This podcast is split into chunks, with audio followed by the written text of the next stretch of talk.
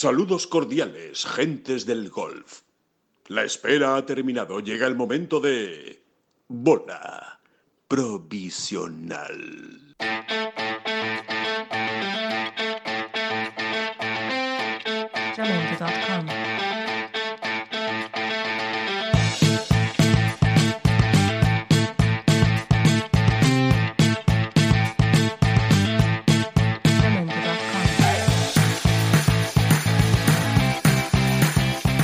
Hola, ¿qué tal? Muy buenas, bienvenidos a una nueva bola provisional. Hoy vamos a ir de debate, vamos a ir de, tertulia y vamos a analizar todo lo que nos espera eh, a partir de este jueves en el Charles Schwab Challenge, en el reinicio, en la vuelta del golf en el PGA Tour, la vuelta también en el Conferry Tour, pero evidentemente nos vamos a centrar en los mayores, en la primera división, donde eh, vamos a tener sobre todo pues a tres españoles, a John Ram, a Sergio García y Rafa Cabrabello, y eh, con John Ram, como ya sabrán perfectamente, en, en el partido más estelar que se puede dar en un torneo de golf, eh, porque junta ni más ni menos que al número uno, al número dos y al número tres del mundo, con Rory McIlroy y con Bruce Koepka. Eh, vamos a, va a ser hoy una tertulia periodística, ¿eh? vamos a hablar con tres compañeros, con eh, tres habituales también de esta bola provisional y que eh, han sido vitales también durante toda esta época del coronavirus y, de, y del confinamiento, pues para, para ir sacando adelante y para ir eh, pu- publicando ¿no? estos, estos podcasts, hablando con muchísimos jugadores que han pasado por aquí durante estos días y que van a seguir pasando más adelante. Digamos que se puede, podemos decir que se acaba una época especial o una era especial de este podcast Bola Provisional y a partir del próximo lunes vamos a empezar, eh, digamos, con la normalidad o la nueva normalidad, si nos lo permiten, eh, la, la estupidez y la, y la pedantería del término que, que no nos gusta, pero eh, sí vamos a empezar con una nueva secuencia de podcast que seguramente será de lunes, eh, lunes y jueves, dos a la semana, lunes y jueves, lunes para analizar lo que ha pasado el fin de semana anterior y jueves para hablar de lo que viene. Así que hoy, en este caso, como es miércoles, vamos a hablar de lo que viene. Y para ello, pues tenemos a David Durán, a Óscar Díaz y a Corti, a los que paso a saludar ahora mismo. David, ¿qué tal? ¿Cómo estás? Muy bien, muy bien, pues sí, eso. Ya habíamos anunciado en su momento que, bueno, pues que íbamos a, a- a- que haríamos los podcasts cada dos días, ¿no? Pues Sí. por aquello del confinamiento, por, bueno, y ahora pues toca regresar poquito a poco, ya que vuelve la acción, vuelve el- vuelven los torneos, aunque sea pues todo con mucha con mucha prudencia, o sea, mirándolo todo con mucha prudencia y demás, bueno, pues volveremos a... Bueno, en realidad no va a ser así, ¿no, Alejandro? No, antes- Lo que, lo que tenemos pensado es mantener un par de podcasts a la semana, Exacto. Eh, en vez del que había antes de, de la pandemia y del confinamiento, que era de uno, uno semanal, y ahora pues vamos a pasar de tres y medio a la semana, que es lo que nos salía de media, pues a- pasaremos a, a dos, que A tampoco dos. está tan mal. No, no, no, no está, no está nada mal y, y seguro que, que lo vamos a pasar bien también en, este, en estos programas y creemos que merece la pena. La verdad es que ha tenido mucho éxito, está teniendo mucho éxito este podcast y eh, se encargan ustedes de decírnoslo a través de la web y a través de nuestras redes sociales, eh, se lo pasan bien, así que nosotros pues para eso estamos, para que ustedes se lo pasen bien, se entretengan, estén informados y, y por eso eh, pasamos de uno que había antes del confinamiento a dos, como ha explicado perfectamente David Durán. También está con nosotros eh, Oscar Díaz, por supuesto. Oscar, ¿qué tal? ¿Cómo estás? Pues muy bien, muy bien, muy bien. La verdad es que ya sabéis que ando, ando viajero últimamente Sí. porque también se retomaron las grabaciones en Boom y encantado de estar aquí en esta última encarnación ¿no? de, de- de- de este podcast de especial eh, o eh, última, ¿verdad? No me equivoco. Sí, última, última. Sí, sí, porque correcto. Efectivamente, eso es. Sí, sí, sí, sí. Última de, de esta cuarentena, ¿no? Digamos, de los podcasts que vinimos, venimos a llamar en, o empezamos a llamar en su día de cuarentena, que ya obviamente pues son menos cuarentena, ¿no? Algunos hay, algunos sitios hay todavía que, que hay, que hay limitaciones, pero cada vez menos, por suerte, y esperemos que siga siendo así, que no demos pasos atrás. Eh, José Manuel Cortizas, Corti, el Correo Bilbao, ¿qué tal? ¿Cómo estás? Saludos cordiales. ¿Cómo Muy bien. andas? Muy bien, bueno, bien. Yo voy a romper, como siempre, la, la magia esta de, de los podcasts diciendo que no es por, señores eh, oyentes y amigos de, de Ten Golf y de los podcasts, no es por el tema del confinamiento, no, no, es porque se les acabó el presupuesto. Exacto. Oscar, tiene- Oscar tiene un caché mucho más alto que el mío, el mío es más testimonial, hicimos precio, eh, nos enrollamos, hay que reconocer lo que hicimos precio, pero claro, llega un momento en que nos dedicamos y nos tenemos que atender a otro tipo de cuestiones y no hemos llegado a un acuerdo, con lo cual, bueno, pues, pues se, va- se espaciarán un poco más, ¿qué le vamos a hacer? Alejandro, tampoco Hombre, pasa nada, ¿no? Hicisteis precios relativamente. Hay que explicarle al oyente que estos señores, cada uno de ellos cobra 7.500 euros por, por, por intervención en un podcast. Perdona, más, masiva, masiva, que luego tenemos que, Exactamente. que aquí lo declaramos todo, ¿eh? Ya, ya, ya, verás, ya verás cómo esto lo esté escuchando algún señor de Hacienda. Ya verás cuando acabe, Sí, cuando sí, acabe sí, el sí, año lo que va a pasar. está. Vamos a tener el lío. Vamos a estar calladitos. Venga, Sí, vale, vale. sí. Si, si fueras Ya- nos precio, tienen eh, fichados. Si fueras el precio, yo podría entrar uno cada, cada siete meses, me valdría. me valdría. Me llegaría para comer. Bueno, pues ya, ya, mm, ya, ya lo ven, eh, con ganas, con ganas de, de bromear y de hablar, oye, de hablar de, golf y de, y de analizar, a ver cómo, cómo tenéis las, las sensaciones, las vibraciones. Voy a empezar por Corti, eh, porque eh, obviamente va, digamos que retoma su actividad más frenética, digamos, en el periódico con el, con el golf. Siempre, no, no lo ha dejado ni mucho menos en la cuarentena, ha hecho muchos temas, temas muy interesantes. La entrevista a Adam Hayes, ahora mismo recuerdo, también ha hablado con John Ram, obviamente, pero eh, ahora ya vuelve, digamos, la normalidad, el seguimiento de los torneos a diario. Eh, Bueno, cuéntanos eh, hasta donde puedas lo que sepas de cómo llega John eh, desde tu punto de vista y por lo que tú has podido saber a esta, a esta cita de Colonial. Pues muy divertido. Tengo información de esta misma mañana aquí nuestra, en horario español. Y bueno, aunque, aunque él ya lo había reconocido ayer en la rueda de prensa, muy divertido porque, vamos, digamos que su, su aterrizaje en, en Fort Worth ha sido, ha sido curioso, ¿no? Eh, eh, viajaba en un avión de estos pequeñitos, un charter privado, ¿no? Un jet, ¿no? De estos Eh, privados. Un jet privado, así hay unas dos horas aproximadamente de vuelo desde, desde Scottsdale de Arizona a, a Texas, a, a Fort Worth, y a mitad de trayecto se, dan cuenta de que no llevaban ni las maletas ni los palos, que se los habían dejado en tierra. Con lo cual tuvieron, tuvieron que volver, tuvieron que montar, montar el, el- el- el tinglado otra vez, repostar y volver a ir. ¿no? Llegó tarde y no pudo hacerse el lunes el test eh, del coronavirus como tenía previsto, lo hizo al día siguiente, dio negativo, en una hora tiene los resultados y está muy contento. Dice básicamente que ha encontrado el campo muy difícil desde el punto de vista de que jugó nueve hoyos ayer metiéndose en un partido porque había muchísima gente y decía que el campo difícil por el tema del viento. Mm. Ayer por lo menos que hacía mucho viento, pegaba fuerte y que con ese, ese, ese campo, el Colonial Country Club con, con viento, pues lo- se, se dificulta como todos, ¿no? Pero en ese parece ser que, que algo de, de- de manera especial. Estaba muy confiado, muy tranquilo, eh, porque se ha dedicado la última semana a jugar, jugar, jugar y jugar para quitar y ya para recuperar sus sensaciones eh, plenas de, lo que es el juego en sí y que se ha topado con una realidad menos eh, prohibitiva o menos restringida de lo, de lo que imaginaba, que bueno, que que el movimiento por la casa club y por las instalaciones es normal, que la comida mucho mejor de lo que esperaba, lo que era el proceso de comer. Él ha ido acompañado de su mujer y ha alquilado una, una casa de cuya desinfección y todo y toda la logística sanitaria se encarga la propia la propia PGA y bueno pues que estaba que estaba tranquilo y sobre todo que estaba expectante y con ganas de, de- como, como los toros ¿eh? ¿no? en, en el encierro San Fermín en Toriles esperando que abran la puerta para poder ya disfrutar de retomar además eh, un partido tremendo que era el que estaba jugando en The Players cuando se suspendió, que era también cuando reunía a los tres números uno del mundo, ¿no? Ujú. Creo recordar a Roy McIlroy, a él y a Bruce Koepka, que se ha dejado un bigote que no le sienta nada bien, dicho sea.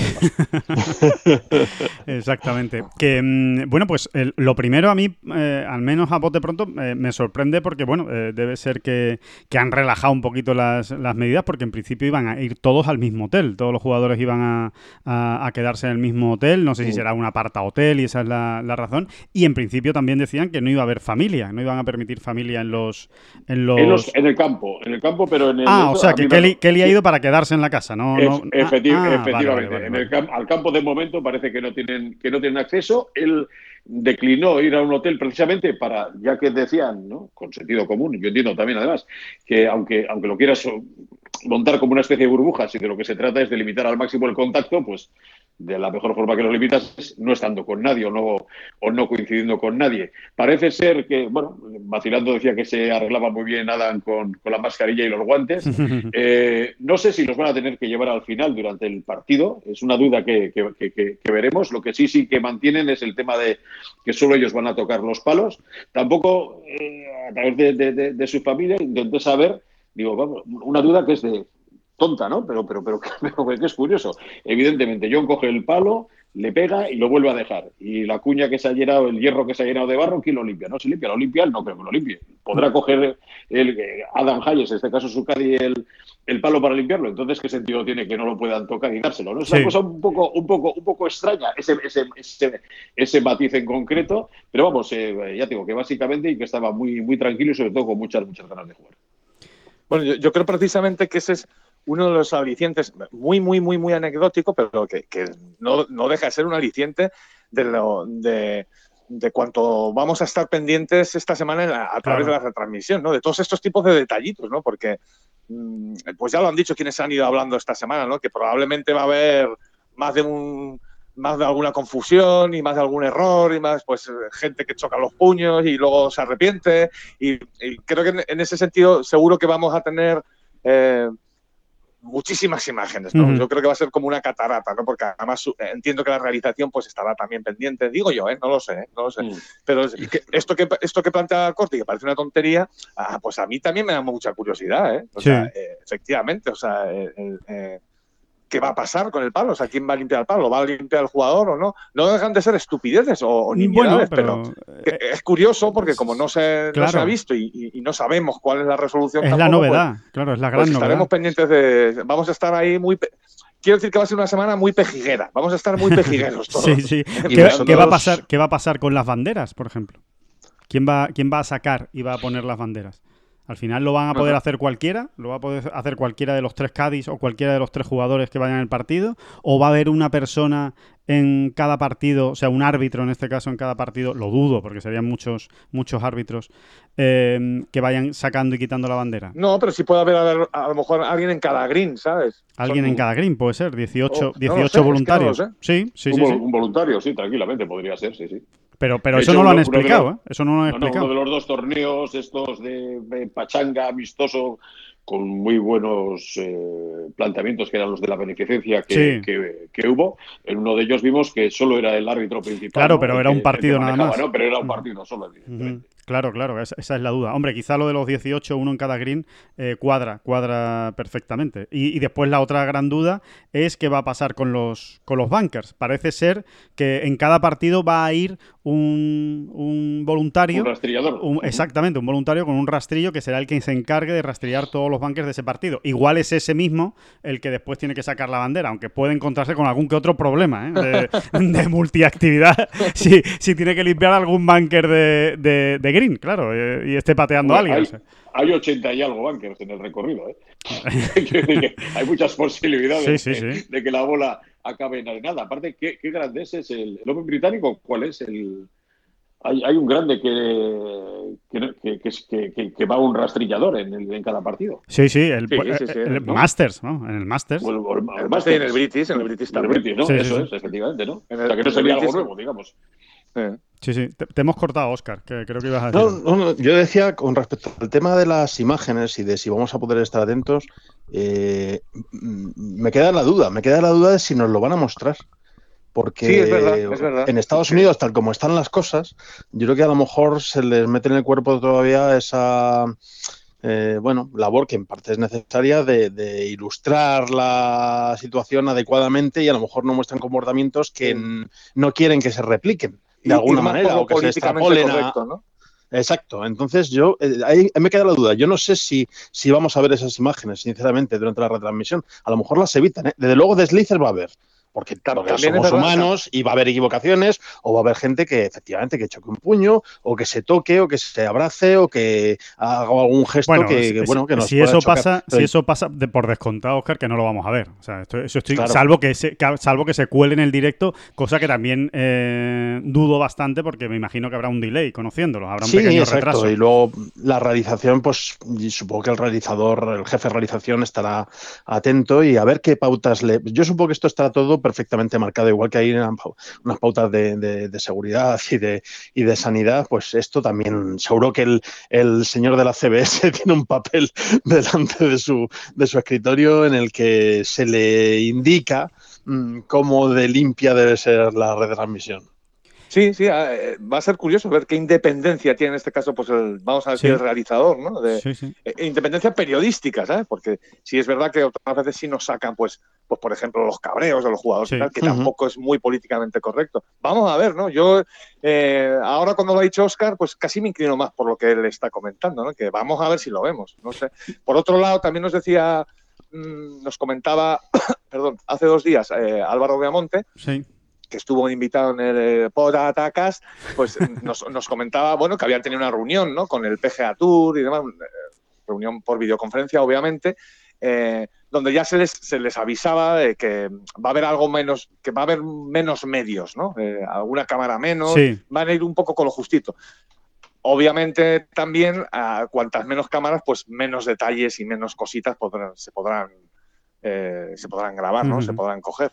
Sí, ah, de, todos modos, de todos modos, también hay que contar con una cosa, que es verdad que van menos periodistas de lo habitual al torneo, pero hay, ¿eh? Hay periodistas allí in situ, con lo cual, que no tienen nada que ver con, la televisión ni nada. Quiero decir que si hay un Cádiz y un, golfista que se abrazan y eso lo ve un periodista, eh, se va a publicar y se va a saber. O sea, que, no, que no es una cosa que solo vayamos a tener eh, la, imagen de lo que digan la televisión, ¿no? Aunque, Oye, que por, que por otro lado es una tontería es una tontería. vamos, no sé si, si, tengo la manga demasiado ancha, pero que no dejan de ser eso, anécdota de eso de pejiguero. O sea, que, yo creo que vamos a ir todos un poquito de pejigueros y tal, porque al final, pues, no sé quién de vosotros lo ha dicho ahora, hace un minuto, vamos, que, al final, pues, al final somos somos personas humanas, ¿no? Como se suele decir, somos personas humanas. No, y animales de costumbre, y animales de costumbre. y, esto no y de compañía también, somos animales de compañía.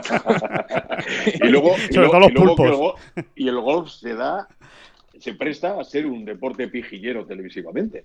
¿no? Pues este, siempre hemos estado mirando, por fíjate, para las cazadas a, a Patrick Reed con sus cosas y sus tocamientos con la bola eh, cuando no esto, o, el fallo, o, no sé cómo decirlo, o la, la, trampa voluntaria o involuntaria de tal o cual jugador. En ese aspecto siempre ha sido muy. Ha escudriñado mucho el, el, golf televisivo, ¿no? Lo que, es, lo que es este deporte. Y ahora, pues hombre, que son lo que comentáis, ¿no? Que son de materias mucho menores o problemas mucho menores, o incidencias mucho menores, pues me imagino que también le va a dar aliciente, porque es que si no va a ser un coñazo con perdón. Porque también los jugadores les, les, les van a microfonar a unos cuantos, a algunos les gusta, a otros no les gusta, pero ya han dicho, eh, no lo que no van a ser es naturales. Porque, porque no lo van a ser. Entonces va a haber el que se calle porque lleva el, la mini alcachofa puesta y todo lo contrario, va a ser el Pero eso sí va que a pasar de actuar estudio y va a sobreactuar sabiendo que lo lleva. A mí eso sí que me parece imposible, la verdad. ¿eh? A, mí me, a, mí me, parece imposible que, que, un jugador eh, lleve un micrófono y actúe de una manera diferente porque lleva un micrófono. ¿eh? Puede ser que en el hoyo 1, en el hoyo 2 y en el hoyo 3 sí. Ahora en el hoyo 4 se lo ha olvidado que lleva el micrófono. Yo creo. Bueno, habrá, habrá de todo, ¿no? Hay quien controla más y quien controla menos. Quería decir de todas maneras que con la mente sucia hasta que tengo, cuando, en cuanto ha dicho Corti habla de tocamientos eh, relacionado con Patrick Reed, se me ha venido a la cabeza una imagen eh, espantosa, pero no, no, se refería a otra cosa. Se refería a otra, cosa. A, otra, a otra, bola, a otra bola. se, refería a otra cosa. Sí, sí, y a otro tocamiento. Sí, sí, sí. Mm, que, que, que, bueno, que, vamos a ver, ¿no? Vamos a ver qué pasa también con esos micrófonos abiertos, qué es lo que vamos a escuchar, qué es lo que se, qué es lo que se va a ver. Me, me, me resulta también eh, curioso la... La, la, cámara esta, que sinceramente me parece un poco absurdita, pero bueno, igual a vosotros le veis un sentido muy, muy interesante, pero esta cámara que van a poner en el T del 10, en una carpa, que es una especie de cámara confesionario, en la que el jugador directamente entra eh, y le hacen una pregunta y responde a esa pregunta. Eh, son que sea fácil, ¿no? en mitad de la vuelta. digo, yo, digo yo. Entonces, no sé, me parece un poco absurdo. O sea, yo creo que es por, por darle un poquito más de juego a la retransmisión, eh, pero no sé, céntrense ustedes en los golpes, que hay un montón, hay un montón de jugadores en el campo pegando golpes. O sea, bueno, eh, esto es como todo, Alejandro, dependerá también de la, de la calidad o de la pertinencia de las preguntas, ¿no? Si la pregunta, no sé, es que no sé qué se les va a preguntar, si se les pregunta si se les pregunta la hora, pues es un desastre, ¿no? ¿Qué hora tiene usted? Pues mire, son las 3 y cuarto. Gracias, me voy a pegarle al tío del día. Pero si se, no sé, dependerá de lo que se les pregunte, ¿no? Lo, lo que pasa es que lo que yo creo es que tú sospechas que la calidad de las preguntas o la altura de las preguntas, pues al final va a estar no va a ser demasiado. Me imagino alta, que serán banales, sí, sí, sí, serán preguntas más claro, banales. Entonces, pues, pues tampoco, pues, tampoco los jugadores que, pidiendo que el, aporte pidiendo, mucho. Pidiendo el comodín del público, ¿no? Para, para contestar a la pregunta. No, digo, se le ponga complicado, ¿no? Vamos, yo tengo claro que el que venga de doble bogey del 9 no se mete en esa carpa ni loco, vamos. O sea, que, que por eso te digo que, que es un poco, no sé, eh, no sé. Vamos a ver, ¿no? Yo te, tengo curiosidad también por No, saber pero igual, cómo igual se aporta, ¿no? Si les preguntas con- si les preguntan cosas concretas del juego y tal, pues igual te está dando información. Sí, sí, sí, sí. Entra el jugador y te dice, pues mira, cuidado con el viento hoy, qué tal, qué cual. No lo sé, es que no lo sé, pero es Sí. que como. Bueno, eso vamos a ir descubriendo, ¿no? A Sí, ver sí, cómo, cómo. Igual ponen la, la, la salita esta y la quitan en la semana siguiente, ¿eh? Dicen, vaya desastre, vaya, vaya, vaya fracaso de, de experimento. No lo sé. Sí, sí, sí, sí, sí. Bueno, pues eh, y, eh, iremos viéndolo durante, durante la semana y también vamos a ver también eh, cómo va a ser esa... Yo sinceramente no creo que en cuanto a la presencia, ausencia de público, al espectador de casa le vaya a afectar demasiado. ¿No os parece? Así como me da la, bueno, me da la sensación, no, ya tenemos más que comprobado que en el fútbol afecta muchísimo cuando tú estás haciendo un partido sin, sin espectadores, un partido de fútbol sin espectadores, eh, parece que estás viendo otra cosa, parece que estás viendo un entrenamiento. A mí me da que en el, que en el golf, eh, por lo que hemos podido ver en la, por ejemplo, en los, en los mm, amistosos, estos benéficos, ¿no? En, en los eventos solidarios de Tiger y de Dustin Johnson y McIlroy, no creo que sea tan diferente eh, desde el punto de vista de la experiencia del que lo está viendo por televisión, la ausencia de, de público. ¿No os parece? A ver, sí, Hombre, sí, visualmente, va a ser, que- visualmente va a ser complicado, ¿no? Visualmente, por ejemplo, cambia mucho en un sentido, ¿no? En los greens. En los greens, quieras o no, en- desde el aspecto ya físico de, de tridimensional, el hecho de que haya público redondeando, bordeando, confirmando el perímetro, le da una sensación visual completamente distinta. Que eso tenga importancia o no para los jugadores, en algunos casos sí, por algunos hasta tiran a dar, ¿no? O tienen como referencia en un momento dado esto, o las propias gradas, ¿no?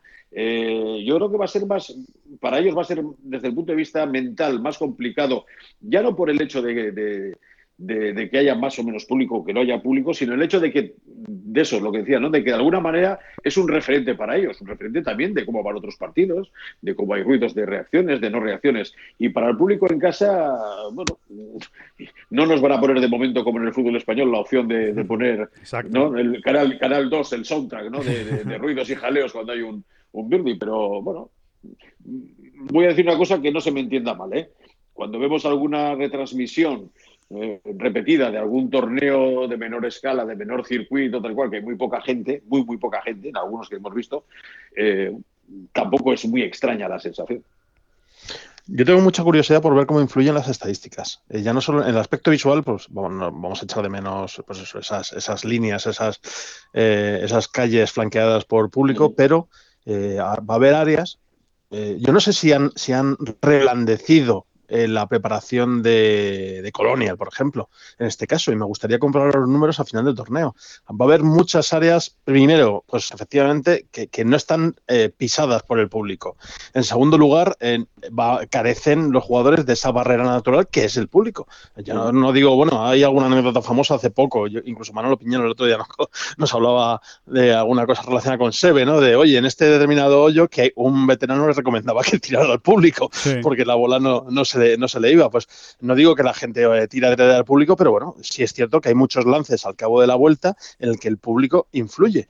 Y yo creo que por lo general es para beneficio del jugador, o bien porque impide que una bola se meta en más líos, o bien porque el terreno en el que acaba la bola, pues por el paso del público y por la sumera presencia, eh, queda, queda eh, modificado. Entonces, esto me, me- me intriga mucho, me intriga mucho. No sé si se podrá hacer una lectura así muy maximalista de solo un torneo, pero me gustaría ver los números de los próximos torneos sin público, si hay una diferencia notable o llamativa con respecto a, a los del año pasado. Bueno, a ver, en- en ese sentido hay una cosa muy clara, porque además la hemos visto o la hemos escuchado en boca de muchísimos jugadores a lo largo de muchos años y muchas ediciones de, de- de majors, por ejemplo, de grandes. Y me, me estoy refiriendo sobre todo, o me estoy acordando sobre todo del US Open, ¿no? Cómo eso, ese- esa preparación de los campos en, en determinadas plazas del US Open es tremebunda, ¿no? Por ejemplo, en lo que respecta al RAF y cómo al final un tiro que se iba, eh, o sea, que tenía una dispersión de 25 metros a la izquierda eh, terminaba siendo, terminaba acabando mejor la bola que un tiro que con una dispersión de 5 metros solo era muy injusto, muy, muy injusto, porque al final los dos habían fallado calle a lo mejor, pero uno por mucho menos, ¿no? y el tiro más malo de todos eh, era el que menos castigo encontraba. Muchas veces, ¿eh? eso ha ocurrido muchísimas veces precisamente por el tema ese del público pisando la hierba. ¿no? En ese sentido, vamos, ya te lo adelanto, Oscar, estoy convencido de que va a haber, de que va a haber una incidencia clara en, en, en, las en la estadística, la estadística. Y luego, pero yo quería enfocarlo más, o eh, por el lado de las sensaciones que vamos a tener los que estamos en casa, que no sé si va también por ahí también tu pregunta, Alejandro, eh, eh, respecto a la presencia o ausencia de público en este caso. Eh, y yo creo que nos vamos a llevar una sorpresa todos, creo, ¿eh? Creo que nos va a gustar muchísimo menos de lo que ya estamos pensando, porque, no sé, tendemos a pensar eh, igual que, tendemos a que tenderíamos a pensar, mira, a mí ponme un Federer Nadal, que si está en Federer Nadal jugando, yo me voy a fijar en lo que hacen en la pista y me da igual que esté la cancha vacía. Bueno, pues yo creo que no. Y creo que en un campo de golf también lo vamos a montar. Creo que nos vamos a llevar una sorpresa desagradable en ese sentido. ¿Tú crees que va a ser más aburrido, ¿no? O, te va a tener menos en tensión, ¿no? Realmente, no, realmente no tiene mucho sentido, porque yo creo que hay unas fuerzas, vamos a llamarlas así, eh, no sé si inconscientes o, cómo llamarlas. bueno, el, movimiento de la masa, ¿no? También el movimiento de la masa. Que, te, que te mantienen más atado, ¿no? En un momento dado, vamos a ponernos en la peor situación, pues una retransmisión un poco rollo o que la jornada no está siendo especialmente divertida o emocionante creo que hay, hay, un, hay un hilo ahí que te une a la gente, pues a los miles de personas que están allí. Mm, es que no sé muy bien cómo explicarlo, de verdad, pero que en casa te mantiene sin quererlo más atado que el, hecho de, encontrarte mm, eso, ¿no? Pues Hombre, yo, creo, ¿no? sí, al hilo de lo que dice David. Creo, creo que nos vamos a llevar una sorpresa desagradable en ese sentido y si no es así, pues yo soy el primero que lo diga. Oye, pues mira, la verdad es que no eché nada de menos porque no hay ningún problema en reconocer esas cosas, pero creo que sí, ¿eh? yo, estoy, yo sí estoy convencido, yo sí estoy convencido de que los eh, grandes golpes nos van a parecer un poco menos grandes golpes. A, bote pronto, a bote pronto. Después lo valoraremos, claro, después lo veremos repetido mil veces y diremos, joder, vaya golpazo acaba de pegar McIlroy. Pero nada más pegarle a la bola y que la deje a un metro, pues eh, seguramente diremos vaya golpe, pero no vibraremos de la misma manera. O sea, no, porque al final te contagia. O sea, la, alegría y, la, y, el entusiasmo del, público también contagia, ¿no? Y eso también, eh, lo comentábamos el otro día precisamente con Álvaro Beamonte, eso también yo creo que les va a afectar a los jugadores. Eh, porque no es lo mismo. O sea, van a tener un, nivel emocional mucho más estable. durante la vuelta de lo que tendrían con el público. Incluso, fíjate, diría que una bola al agua. Cuando un jugador manda una bola al agua, siempre está el clásico de todo el público, que, que, a mí me parece mucho más frustrante que el hecho de mandarla al agua. O sea, a veces sí, sí, te llevas, te llevas, te llevas dos, dos mazazos. Dos collejas. El mazazo de echarla al agua y el mazazo inmediatamente posterior, que es el de. Exacto. Incluso algún silbido y, algún, y puede que hasta alguna celebración. Ahora vas a escuchar muy limpio el chof. Exacto. Bueno, y te, te, ahorras un mazazo. No, no, pero son tonterías que, que sí que yo también creo que afectan. Y luego también hay jugadores que están más Mm, más pendientes o más atados, eh, que dependen más de las emociones, incluso para su propio juego, ¿no? Que, pues, eh, para lo bueno y para lo malo, ¿eh? Hay gente que se, que se retroalimenta con, el ambiente muchísimo y otra gente que no tanto, ¿no? Sí. Y Sí. Sí, sí, no, no, no, sí, perdón. digo que desde el punto de vista del espectador yo añadiría también otra cosa, ¿no? Que compro todo lo que habéis dicho, David, pero más que nunca creo que va a ser fundamental, porque parece una cosa nimia, la pericia del realizador de televisión, en el sentido de que hay tanto, primero, vuelve el golf, vuelven los grandes, eh, caninos, tanto de ego deportivo como de ego económico, como de números uno, números dos, como son deportistas profesionales, son, son la, élite, ¿no? Si limitan eh, esos segundos de basura, entre comillas, muertos que hay muchas veces siguiendo al partido estelar o lo que sea, entre golpe y golpe y estas cosas, y tienen una realización mucho más dinámica, yo creo que vamos a, entre comillas, eh, dejar de echar de menos antes el, el tema, esa cosa extraña que va a seguir siendo extraña durante los cuatro días, evidentemente, y en los siguientes torneos, que es no ver a nadie alrededor del campo. Mucho, mucho le pides tú a la retransmisión americana. Lo reconozco, lo reconozco, lo reconozco. porque, porque la verdad que eso les cuesta. Eso de dinamismo en la retransmisión no es precisamente. Miremoslo, miremoslo desde un punto de vista favorable. No está Tiger, con lo cual. Eso también es verdad. Ahí hemos ganado algo. Va a, estar, va a estar más repartido el juego. Sí, oye, yo tengo una, una curiosidad. Igual es una imbecilidad, me lo decís y lo asumo y no hay ningún problema. Pero Lo es, vosotros, lo sabía. Eh, ¿Vosotros eh, creéis que los jugadores serán más efusivos con sus compañeros? ¿Con los buenos golpes? Precisamente al no haber público. Bueno, está claro que las reacciones se van a escuchar más porque van a estar solos. Entonces, Claro. lo- los gestos de compañerismo, los ánimos y tal, pues yo creo que lo van a resaltar. Y además, mira, eso sí que tengo claro que, que a lo mejor hasta lo buscan, ¿no? Lo sí, buscan sí, sí, más. a eso me refiero. Ese sí, tipo sí. de interacciones entre los jugadores. Que como- es lo, poco a lo que se van a poder arre- agarrar lo- el realizador, o sea, a los ánimos de- del propio Cádiz, del Cádiz del mismo partido, compañeros de partido. Yo creo que eso sí se, sí, sí, sí, sí se va a ver Hombre, yo- bastante acentuado. yo estoy bueno, con- luego, evidentemente, pues depende de la química que haya dentro del partido. O sea, si son dos jugadores que no se hablan, Claro. se hablan lo justo, pues hombre, en el hoyo en uno todo el mundo se abrazaba antes de estos tiempos y todo el mundo hacía alaracas, ¿no? Pero es Pues qué, pena, Oscar, qué pena, porque como se suele decir que la, la película es mejor si el cuanto mejor sea el malo, o cuanto más malo sea el malo, ¿no? Qué bonito sería aquí, ¿eh? Quitarte caretas y que tu compañero, uno de tus compañeros, le, le dé una chufa, de, con el- un drive de chufa que la mande a las berzas y se oiga un- Bueno, a, lo mejor vol- Qué bonito vol- sería eso, ¿eh? volvemos a ver emparejamientos curiosos, ¿no? Recuperamos ese, esa pareja Ben Crane Sabatini y tal, y, y para fomentar estos comportamientos. Mira, sí. Al respecto, no sé si tiene mucho que ver o no, pero yo siempre lo he defendido. eh, cuando andamos por ahí en esos torneos de, de Dios, eh, no sé, gira el desierto, Marruecos, bueno, pues todos los que vamos cubriendo, ¿no? A lo largo del año, que más o menos tenemos ya un calendario bastante, bastante amplio. eh, yo siempre lo he defendido y se lo he contado a la gente. O sea, en esos partiditos de la mañana, de un jueves, de un viernes, que vas andando con algunos partidos pues, prácticamente sin público y que lo estás escuchando, pues todo, ¿no? Todo lo que entre en un radio más o menos que, eh, que- que llegue a tu oído, pues lo estás escuchando todo. Eh, son muy reveladores, o sea, te dicen mucho del jugador. Eh, se aprende mucho de, lo- de quién es cada cual en ese tipo de, de situaciones, porque ves cómo reacciona, cómo maldice, eh, o cómo yendo más cinco eh, le está diciendo well done, well done, well done continuamente al compañero, que Ujú. dices, coño, este tío, qué, qué tío más grande, ¿no? Sí. Es- esas cosas se ven, y no, y no tanto se ven en la tele, ¿eh? esas cosas se ven in situ, ¿no? Y, y te dicen mucho de. Te dicen mucho los jugadores, jugadores que tú creías que eran muy serios, incluso un poco, no sé, estiradillos, te llevas sorpresas muy agradables y luego también te llevas alguna desagradable, ¿eh? O este tío que parecía un. Muy majo, no- sí. no- ujú. Sí, un tío, pues no sé, muy, muy. Eso, muy suelto, muy majo, muy majete y tal.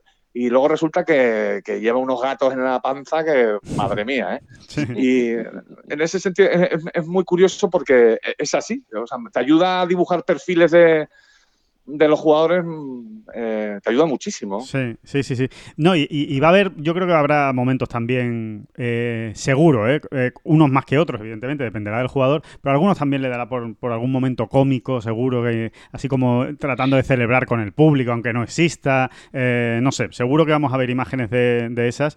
Y yo tengo mucha curiosidad también, uno de los jugadores a los que voy a seguir con más lupa es a Phil Mickelson, porque, a ver, Mickelson es un jugador que está muy acostumbrado a que después de cada golpe su primera reacción es siempre hacia el público, siempre saludando al público, levantando el dedo, pulgar, el famoso gesto de, de Mickelson hacia, hacia la gente. No sé cómo, cómo, cómo, cómo va a tratar de evitar todo eso o incluso, aunque no haya eh, ruido ambiente o público, le va a salir de una manera natural. Yo creo que lo tiene tan interiorizado que yo no sé si va a ser capaz de controlar esos, esos gestos, el tocarse la visera, eh, en fin, e- es uno de los jugadores que más mira hacia el público durante sus vueltas. Entonces, tengo curiosidad por ver cómo, cómo lo lleva todo esto también. Bueno, Llevará guantes por- firmados para sembrarlos por el campo, no sé si le atiza un- a una malla o algo. no, te, te decía Alejandro que eso te pasa a ti porque no has jugado mucho al golf con Mickelson. Yo que, yo que he alternado mucho con Phil, con Phil El- pues el- te diré que no. en las vueltas de prácticas no, ¿no? y yo que les he visto, y yo que les he visto a los dos. sí, ¿no? Y, eh, era un duelo de zurdos, ¿no? Ya, claro, claro, claro. Sí, sí, sí. sí, va a ser eso. Lo único, igual, igual queda muy desangelado, ¿no? Porque, claro, es que estamos hablando de, unas dimensiones, unas proporciones. Hablamos de un, de, un, deporte que lo siguen a pie, de, a pie de campo y muy cerquita miles de personas. Pero no sé, en un momento dado, incluso hasta los voluntarios podían hacer, entre comillas, de público para llenar ese silencio tan, tan, sí, tan, aplauden mucho tan cabrito, ¿no? En un momento dado, cuando hay un buen golpe, joder, pues que sean los propios eh, voluntarios, que tampoco sé para muy bien para qué van a estar en, gran número, si no hay mucho, mucho, mucho que hacer, ¿no? Más que marcar bolas que se vayan fuera, alguna cosa. El silencio no creo que lo tengan que pedir, afortunadamente, ¿no? En, este, en, este, en estos casos. Pero en un momento dado, ¿no? Porque lo que decís va a ser curioso cuando de ese un golpazo tremendo, un, emboques un pad de 11 metros o la metas desde un bunker, da igual, Hombre, quedarse solo con el gestito ese de llevarse como film, ¿no? el, índice y el pulgar a la, a la, miserita y tal, esas cosas se van a quedar un poco ridículo, ¿no? Hay, hay, hay que también, de alguna manera, que, que, actuar, ¿no? Hay que expresarse. Sí, sí, sí. Hay una cosa muy curiosa al respecto también, que también han comentado algunas de los jugadores, ¿no? Y es que eh, muchísimas veces los jugadores, si nos los llevamos ya al green, ¿eh? que es donde quizá más tensión puede haber muchas veces, ¿no? o más silencio se pide, ¿no? porque también se concentra allí mucha gente, es muy curioso cómo en, escenarios abarrotados de gente el jugador eh, actúa de una manera mucho más natural o más o con una rutina mucho más establecida y sin embargo cuando hay poca gente, que es lo que vamos a ver esta semana, pues que en el green habrá 8, 10, 12, 18 personas, sin embargo, es en esas situaciones donde el jugador más nervioso se pone, porque no tiene un muro detrás. Eh, ah, eh, cuando, cuando hay mucha gente, tú lo que ves es un muro difuminado de colores detrás y, tampoco andas muy pendiente de nada más. Te, te, concentras en lo tuyo. Sin embargo, si tienes a muy poquita gente, en cuanto uno se mueve, lo estás viendo. Y es muy curioso, pero en, situaciones de juego donde hay muy poca gente, ves muchísimas más quejas de los jugadores respecto al público que en, un British Open o en un Master o en un no sé qué, eh, o en un US Open donde está abarrotado y donde el jugador va más a lo suyo porque no ve nada detrás. Sin embargo, cuando hay poquita gente, con que un tío se... Es que, mm. es que me ha pasado, ¿eh? o sea, yo lo he visto. Basta con que un tío se levante el brazo para ajustarse la gorra o para rascarse la nariz y el jugador se descentra. ¿no? Es una cosa curiosísima. Y no nos extrañe que también lo veamos esta semana eso más que, en, un, que en, un, torneo abarrotado de gente. y ampliando lo que decía, ampliando lo que decía antes Oscar, es, es, cierto que también desde el punto de vista del juego, precisamente esa supresión de esa barrera humana va a hacer que en algunos casos, o en, muchos, o en algunos ellos en concreto, depende de cómo se juegue, o cómo estén posicionadas las banderas, va a limitar los espacios por los que se puede fallar. No, por supuesto. Por, supuesto. sí, sí. sí, O sea, va, a haber seguramente. obligar a jugar de otra manera o tener otros, otras, otras variables en la cabeza, ¿no? No, no. Sí, y pierdes, no sé si lo decía Oscar antes, pierdes algunos comodines que antes se tenían y que lo contó John Ran aquí. Además, creo que refiriéndose a este campo. Sí, sí, sí. Referencias, referencias para apuntar. pierdes, no, pierdes referencias y pierdes algún comodín. O sea, hay hoyos donde tú, si has pegado una mala salida, por ejemplo, y estás en una situación delicada, dices, ah, no pasa nada, me lo quito en medio tirando a la, a la grada, ¿no? Y allí ya me lo para, sé dónde se dropa, más o menos. Y ahora ese comodín lo pierdes, ¿no? Sí, sí, y, sí. Y, pues eso al final, quieras que no, aunque sea en milésimas, en décimas, pues también se acabará notando en, en las estadísticas y en los, resultados. Sí, sí, sí, sí. Y me imagino que también habrá algún, algún que otro fuera de límites, eh, más de lo habitual. Es probable, es probable que veamos también alguna que otra bola perdida más de lo habitual. No sé cómo habrán dejado el RAF de, Colonial. Eh, me imagino que habrán sido un poco eh, más benévolos, me imagino, pero no lo sé. más que... Sí. respecto a las bolas perdidas, yo, yo entiendo que sí que va, a estar muy controlado, ¿eh? la zona más o menos de aterrizaje. Habrá más voluntarios. Sí, habrá los ojos suficientes, ¿no? Como para que no se pierda. Pero aún así, aún así, es posible que incluso se le escape una bola a ocho ojos, ¿no? O a seis ojos. Claro. Eh, porque puede ocurrir, claro. Que, que si eh, en vez de si en vez de ocho tienes 100 ojos, pues lógicamente tienes más posibilidades de encontrarla, ¿no? Sí, eh, bueno, va a ser va a ser curioso. Bueno, en realidad, David, eh, hablando en plata, esto va a ser más o menos como el torneo del Saudi Internacional. ¿eh? O sea que. claro, o sea que cuidado, que estamos hablando aquí como de una cosa absolutamente excepcional. Al final va a ser como ver a Dustin Johnson sin público ninguno en el Saudí hace, hace tres meses, como quien dice. que... Aquí vamos, yo creo que los que lo tienen mejor, bueno, mejor, entre comillas, vamos a, voy a decir una buta de estas, es eh, los que están acostumbrados a jugar eh, con menos público desde hace menos tiempo. Es decir, gente que venga, que tenga reciente pues, su paso por el, por el Conferritur, por, por el Challenge, por divisiones menores o incluso por la, liga universitaria, ¿no? Eh, que el público pues, es bastante limitado, con lo cual van a echar de menos todos esos comodines de los que estamos hablando, incluso la, la influencia del propio público. Esos, esa facilidad de, pues eso, esas reacciones, esos ruidos, todo eso, no sé. Eh, y luego, bueno, hay jugadores que conocemos, muy bien que, que, se han fogueado en todo tipo de escenarios. Bruce por ejemplo, lo hemos tenido en Europa jugando delante de muy, poca, muy, muy pocas personas y ganando muchos torneos. Y también sabe pues, lo que es ganar delante de 100.000 espectadores. Aquí.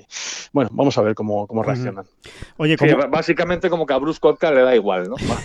Totalmente. Bueno, igual que a Dustin Johnson. Igual ¿eh? que a Dustin Johnson. A Dustin Johnson estoy convencido que si le ponen a jugar delante de patos, no se, no se distrae. No, no, no para nada. Eh, bueno, sabéis que, por supuesto, sabéis porque o habréis hecho el equipo o estaréis a punto de hacerlo, es semana de Ten Golf The Game. Vuelve, vuelve el, juego de Ten Golf y quiero aprovechar para que deis un último consejo. Aquellos que todavía tengan dudas sobre qué jugador meter eh, esta semana y tal, y de paso así, pues os estoy planteando ya los favoritos para vosotros esta, esta semana. Matamos dos pájaros de un tiro. Decirme una, una lista eh, más o menos de, de tres jugadores que vosotros sí o sí eh, pondríais en el, en el equipo de The Game? Eh, ojo, que hay que más o menos adaptarse al presupuesto. ¿eh? No, no, claro, claro, no, vale. Hombre, es un presupuesto, es un presupuesto generoso, porque yo en mi equipo mm, he tirado de, favoritos y ha ido, ha ido, bien, ha ido bien. O sea, había margen para, para explayarse. Sí. Bueno, aquí eh, vamos a hacer patria, es obvio. Voy a decir una, obviedad. Eh, eh, incluso para los americanos, en el Power Rankings de la, del PGA Tour, el número uno de esta semana es John Ram. John Ram. En sus apariciones en el torneo ha estado siempre muy, muy, muy arriba y todo el mundo está muy expectante para ver qué, qué, consigue hacer. Después de eso que dijo, de eh, que una vez superada la presión de, las siete primeras bolas en el campo de prácticas, de no pegar siete sockets, yo creo que eh, John tendrá la maquinaria más que engrasada y, y, bueno, y afinada para, para, hacer un muy buen papel. Y por supuesto, no nos podemos olvidar de Sergio García, que ganó este torneo hace 19 años, pero eh, aunque luego eh, sus apariciones han sido bastante intermitentes, no lo ha jugado todos los años, ni mucho menos, pero bueno, siempre que se ha asomado a Colonial, pues en 2012, en 2017, siempre ha estado en el top 15 y sabe, sabe conocer el campo perfectamente y sabe lo que es ganar aquí. Así que esos dos tienen que ser el, aunque lo vamos a ver ya de por sí, ¿no? Porque muchos de nuestros, eh, de los jugadores de, The game, pues tiran para casa. Eh, esos dos serían una buena columna vertebral de casi cualquier equipo. ¿Y algún tercero? Que hemos dicho tres, pues, Oscar, no te escapes. Venga, un, un tercero barato, aunque este, eh, bueno, esto a mí me tira más por, por la porque me tira el jugador, pero realmente no sé qué tal lo va a hacer en Colonial. Pero bueno, yo, Matthew Wolf, a 15.000 euros, eh, creo que es una magnífica compra para complementar este equipo. Yo lo he comprado, yo lo he comprado. tú, tienes a Wolf, ¿no? Sí, sí. Ah, vale. Bueno, ¿y, y, qué, y qué, qué, otros dos? ¿Qué otros dos nos dice? Bueno, o tres. No, yo voy a decir tres. Yo voy a decir a, a Morrosco, evidentemente, no puedo ser desleal, además porque, porque, porque confío en él, porque venía como un tiro con muy buen estado de forma, igual que Rory McIlroy antes del parón, porque le gusta el campo, pese a que el año pasado no pasó el corte, aunque venía en una época de que estaba bastante quemado de partido, saturado de, actividad, que fue su punto malo de la temporada, luego después remontó. Eh, le elijo a John Ram y luego voy a elegir dos que son completamente distintos. A Bua Watson. Bueno, está bien, a valiente. ¿Eh? Sí, sí. Y luego ya para completar, de menor escala, pero es, mi debilidad, al, lechero. A Charlie bueno, eh, puedes explicar, puedes explicar lo del lechero. puedes, explicar lo del lechero. muchas gracias por lo del lechero. Sí, es que decíamos vacilando, pero es que es verdad, es que tiene el aspecto del anuncio de, lechero el que va con el furgón en Estados Unidos sí, sí, sí, sí, a llevarlo a la puerta de casa. Es que me, me, me, me, me cae entrañable también tiene pinta de ser un poco ese eh, encantador vecino que sale en las películas norteamericanas, estadounidenses, el encantador vecino que luego es el malo al final del libro, que está chalado perdido, ¿sabéis, no? bueno, yo, de hecho hace tiempo... No que sea su color de pelo real, ese, pero tiene una pinta de... no, es una cosa rara. Sí, lo, podría, lo podría además eh, eh, interpretar, el, si, si siguiera vivo, evidentemente, Philip Seymour Hoffman, perfectamente, a Charlie Hoffman. Me lo, me lo imagino perfectamente. Sí, pues sí. Que, mm, eh, David, te, toca. Bueno, mira, yo más que dar, que ya estuvimos también hablando el otro día Sí, con, con sí, Álvaro, sí.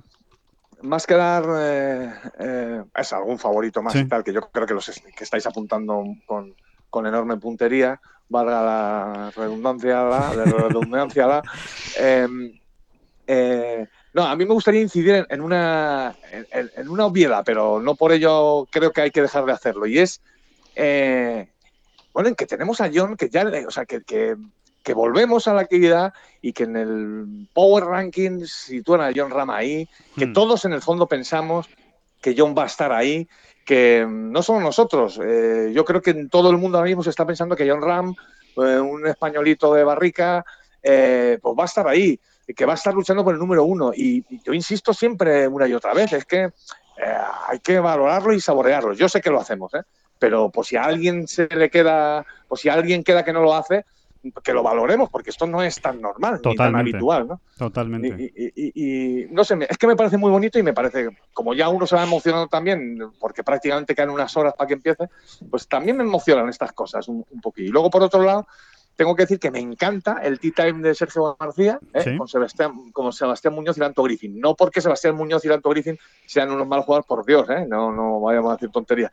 Pero no sé, yo a Sergio le veo muy bien, que llega muy bien y me gusta que no vaya jugando con Tiger Woods, Sí. que no está, ya lo sé, y, Sí, sí. y- y Con gallitos, con gallitos, Eh, ¿no? Ujú. David, Sí, pero sí, no, es, sí. no es- no es una. Lo digo de verdad, ¿eh? No es una especie de falta de respeto hacia Sergio. Bueno, cuidado, cuidado una cosa, cuidado una cosa. Tanto Lanto Sí. Griffin como Muñoz No, son, no, ga- son co- ganadores de este año el Nadie. PGA Tour, ¿eh? Claro, O sea, claro, quiero decir que ese es el de respeto. base- parte- parto de la base que hay 140, 140 y pico grandes jugadores. No, no, Corti, que pero muchos lo son, pero, quiero decir que a nivel, eh, entiéndeme lo que te quiero decir, falta de respeto a nivel mediático, a nivel de, de, de- de llamar la atención. Hay 5, 6, 7 partidos que son mucho más interesantes de número de, de composiciones que el que está Sergio. bueno, Sí, a ver, tú ves, por ejemplo, el partido, por uno cogiendo un al azar, que tengo aquí delante de los Titans, pues el que va un poco delante, el de Webb, Simpson, Matt Kuchar y Tony Finau, todos entendemos que ese partido es más de la, de- ahora mismo del actual caché, vamos a decirlo así, de. Sergio, ¿no? Ujú.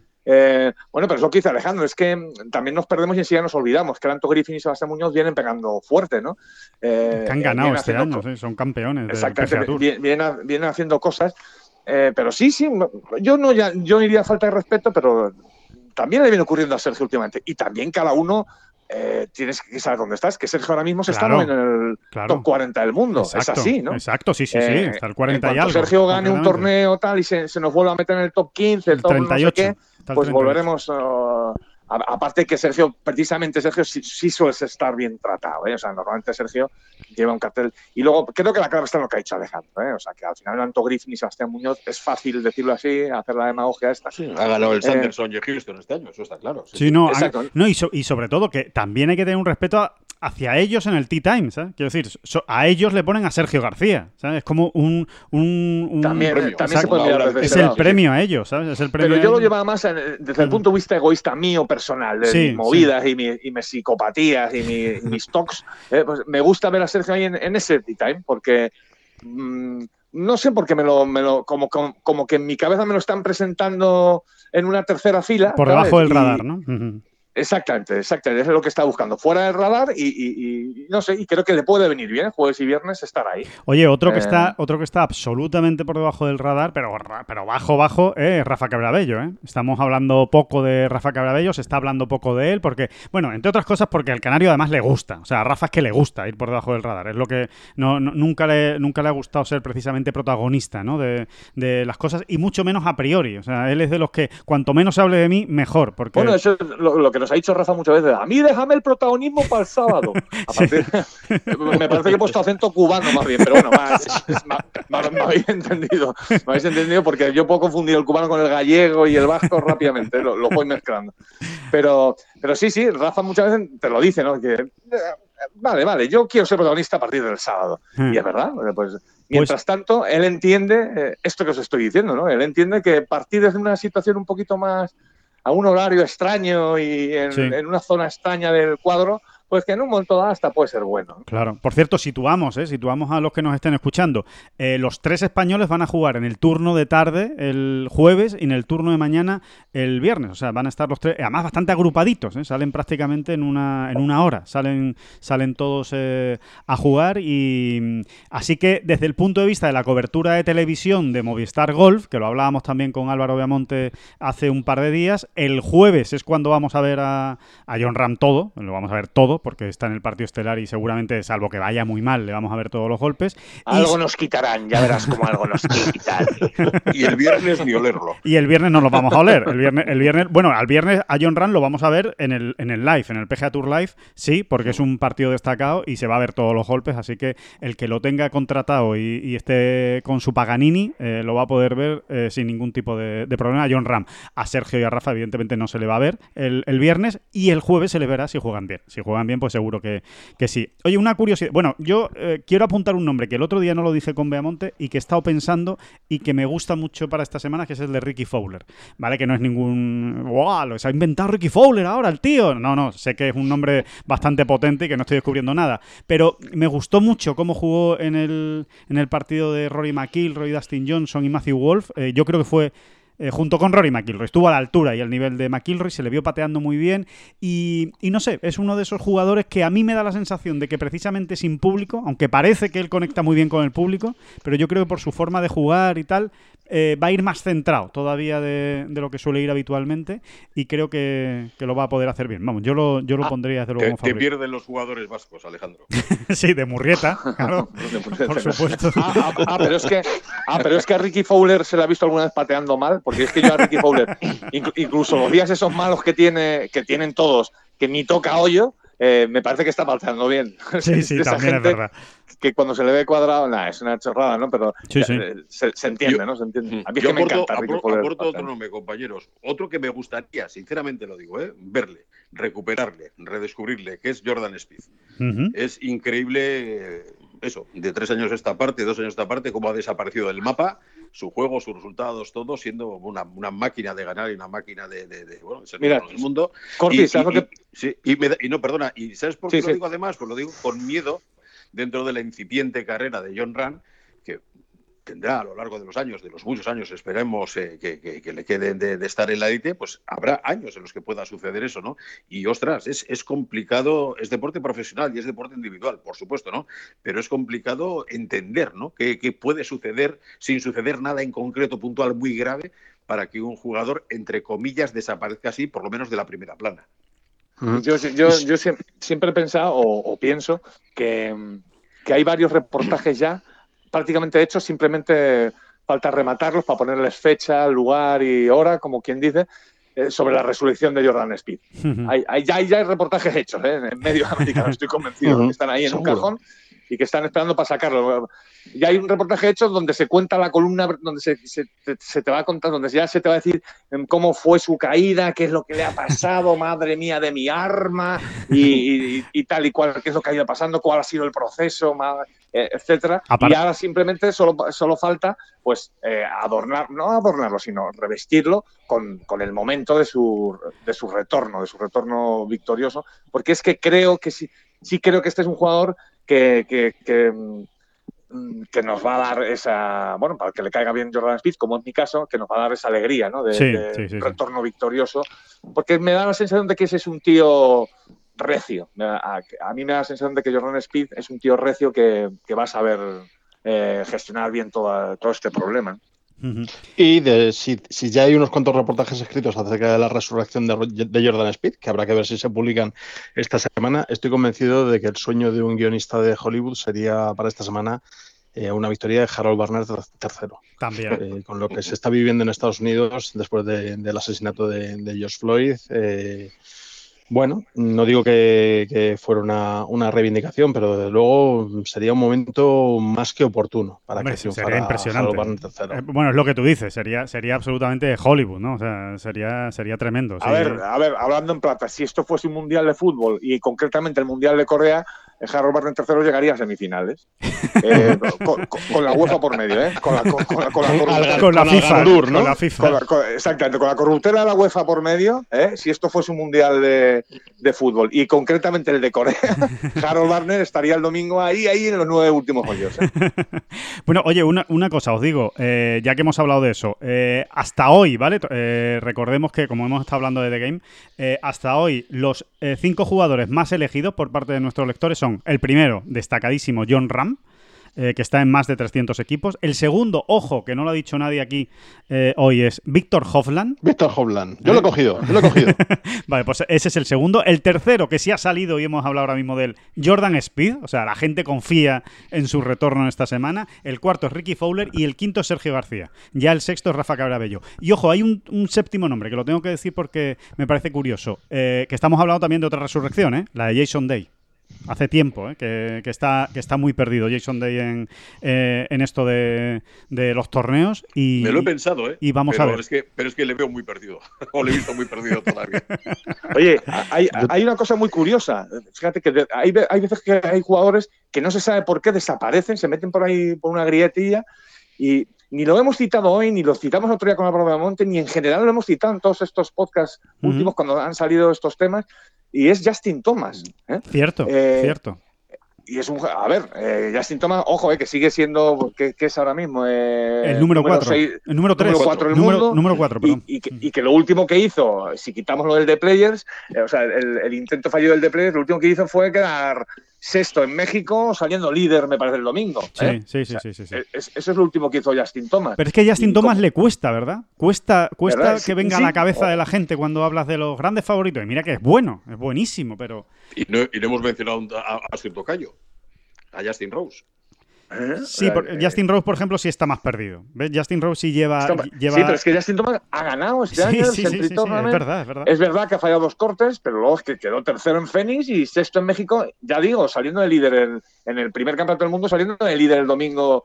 Eh, si no era líder, era colíder o algo así. No, era porque líder, era líder en México. Sí, sí, sí, era líder. Era líder, sí. O sea que, eh, no sé. Sí, sí, no es sé por qué, curioso. pero Es curioso. Pasa Venga, mucho con voy a- Justin Thomas. Sí, sí, porque ah, incluso ha sido número uno pasa del más mundo. que con otros. Es Sí, verdad, pasa sido más que con y- otros. Sí, sí, ¿Y sí. pensáis que es porque tiene un perfil demasiado amable? O sea, porque pasa. Puede ser. tiende a pasar ser. desapercibido.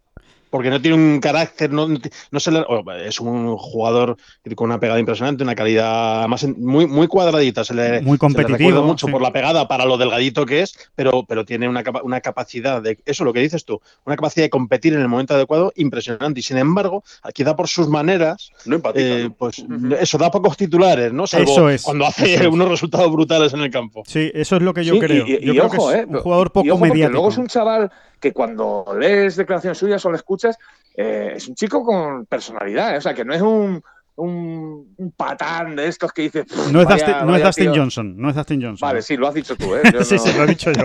Lo digo yo. Lo digo yo. Porque es que Dustin Johnson da grima ir a las ruedas de prensa de Dustin Johnson. Porque es que, bueno, yo creo que él hace un esfuerzo, por no decir nada. Es una cosa eh, espectacular. ¿no?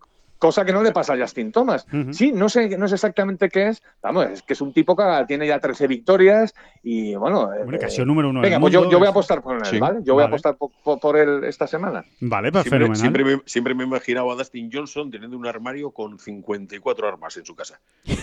Mm, No, es que yo creo que, es, no, no, no no, Al revés, ¿no? no. Yo creo que es como muy pacifista, ¿no? Y, y que pasa de No todo, sé. ¿no? No, No, sé. no, yo creo que no, no le encaja, el- no le veo con, con- con las armas ni. No, no, todo lo que me un da- esfuerzo así excesivo y eso que. no, da- no lo me- veo, no lo veo. yo- ¿Sabes, yo- cómo- sabes yo- cómo yo lo veo yo? Yo lo veo más como en, en la típica habitación esta que, que se tiene que se ve mucho en las películas americanas. Sí, la, la- el man cave, ¿no? La, la cueva de hombre. Exactamente, la cueva del hombre le veo ahí metido y rodeado de unos boles muy grandes de chetos, ganchitos, eh, aceitunas, patatas fritas, eh, así, y como con las patatas fritas en la panza, así Muy como que se- desparramado. que se le han ido de- Sí. Sí, es como veo a Dustin Johnson más. fíjate. La verdad es que le tenemos muchísimo cariño a Dustin Johnson como, como No, no, es que a mí me cae No, muy bien. Sí, ¿eh? sí, O sea, sí. Son cosas No, no, distintas. eso no quita que efectivamente, a mí como persona, como personaje, me parece Sí. todo un personaje muy curioso y muy sí. llamativo. Es muy curioso, Eso sí, sí. pues mm, para ciertas cosas no te cuentes con él. Da poco juego, es un tío que da poco juego eh, a nivel, a nivel de medios de, comunicación. Esa, es la realidad. Ahora, como jugador, pues ahí está. Estos son números que vamos a decir nosotros de, Dustin Johnson, ¿no? Que, es uno de los que. Pega, por, pega por placer. Sí, sí, sí. Y en, y la bola, le pega por placer. Y en activo es uno de los jugadores con, con, más semanas como número uno del mundo, ¿no? Ahí está pegándose con Rory McIlroy, o sea que. que Estamos en una época muy, muy disputada. Yo una, una de mis predicciones de hace dos años era que, que no iba a haber ningún eh, jugador con más de 20, 30 semanas seguidas en, el número uno del mundo y Dustin destrozó esa marca en una época en la que se esperaba que, dada la ausencia de, de Tiger, que hubiera ese interregno raro, pues el número uno cambiara mucho de manos. Si no, no, lo defendió y con mucha solvencia. Sí, sí, totalmente. Hay algo que, me encanta de Dustin Johnson y es su coherencia. Es un tío coherente. O sea, tú, eh, si te cruzas con Dustin Johnson a lo mejor en, un hotel, pues igual no te, no te, da los buenos días, pero es que detrás de ti se cruza con él el Donald Trump y tampoco le da los buenos días. O, Bill Gates, ¿sabes? Se cruza con Bill Gates y, yo creo que no se da cuenta de que... a Donald se los daría. Yo sigo pensando que a Donald se los daría. Yo, yo me la juego, yo me la juego a que no lo reconoce. No sabe quién es. Sí, sí. con, qué talenta Donald Trump es como no reconocer a Miliki o algo así. Es, muy difícil. Es muy difícil. Es muy difícil. La comparativa. pobre, pobre Miliki, que, que, los cielos está. Me acabo de imaginar a Miliki pintada de naranja y, oye, tiene una retirada, ¿eh? Sí, sí, sí. Oye, sí, sí. Bueno, oye, ha sido, ha sido fabuloso ¿eh? tener este podcast durante tanto tiempo. Después de que se entere Donald Trump de lo que estamos diciendo de él, seguramente eh, será, será, la última emisión de esta bola. De esta bola provisional. Oye, igual primero, primero, va a ir a Hacienda, a por corto y a por Oscar, y, luego Donald Trump, y, luego el FBI, ya verás. O igual nos cita en Twitter. Oye, he escuchado un podcast. no, volvemos al país, ¿no? No entramos. Exacto, exacto. O sea que, bueno, señores, que, que ya está, que, que, yo creo que hemos hecho un buen repaso, ¿no? De lo que se nos viene encima en este Charles Schwab eh, Challenge. Eh, aquí vamos con, nuestra habitual horita de, de golf. Eh, pues nada, que, que, os preparáis fuerte, con energía, con entusiasmo, que os rodeéis bien, que, que os creéis el clima apropiado y el ambiente que consideréis más oportuno para, para disfrutar ¿no? de este fin de semana de golf. Que, oye, que hace, hace tres meses ¿eh? que, no, que no tenemos de esto y que, ya lo, que ya lo echábamos de menos. ¿eh? Desde luego que sí, la verdad. Eh, no sé si haremos como Dustin Johnson con los chetos, pero pero algo parecido. seguro que nos, pero nos surtimos de buen material. Luego pringa mucho el ordenador. Algo más, algo Lo dice por experiencia, Corti, no vaya a creer que... Sí, evidentemente. ¿Sabéis, hechos reales. Sabéis que el mundo se divide fundamentalmente en dos clases de personas. Los que dicen chetos y los que dicen chitos. Ya veo que Oscar es de los míos y dice chetos. ¿Vosotros dos? Yo, es que. Eh, yo, sinceramente odiaría a quien diga chitos. lo odiaría. yo, también, yo también. Por eso digo que el mundo, eh, de una manera fundamentalista, se divide en dos: los que dicen chetos y chitos. Sí, sí, sí. Oye, por cierto, antes hemos hablado de, Charlie Hoffman y de sus apariencias cinematográficas. No os lo perdáis en Dos Tontos Muy Tontos. Eh, es, es Jeff Daniels. Jeff Daniels en esa película, es igual. ¿Cómo, te gusta derribar mis mitos? De verdad, ¿cómo eres, Oscar? Charlie Hoffman. Bueno, pues eh, hasta aquí llegamos en, esta bola provisional. Ya saben, nos vemos y nos escuchamos eh, dentro ya de unos días, eh, el próximo lunes, haciendo balance de todo lo que hemos, de lo que hemos hablado. Vamos a hablar, por supuesto, de cómo ha sido la retransmisión, de lo que más nos ha llamado la atención, de qué, en qué nos vamos a fijar. Bueno, en va a estar, va a estar curioso y ojalá, oye, ¿por qué no? hablar de una victoria española. No hay que descartarlo, ni muchísimo menos. Así que, que nada, que, disfruten muchísimo de este fin de que disfruten con Colonial, que nos lo pasemos muy bien. Y nada más, eh, agradecer a David Turán, Oscar Díaz y José Manuel Cortizas Corti haber estado aquí en esta bola provisional con todos nosotros.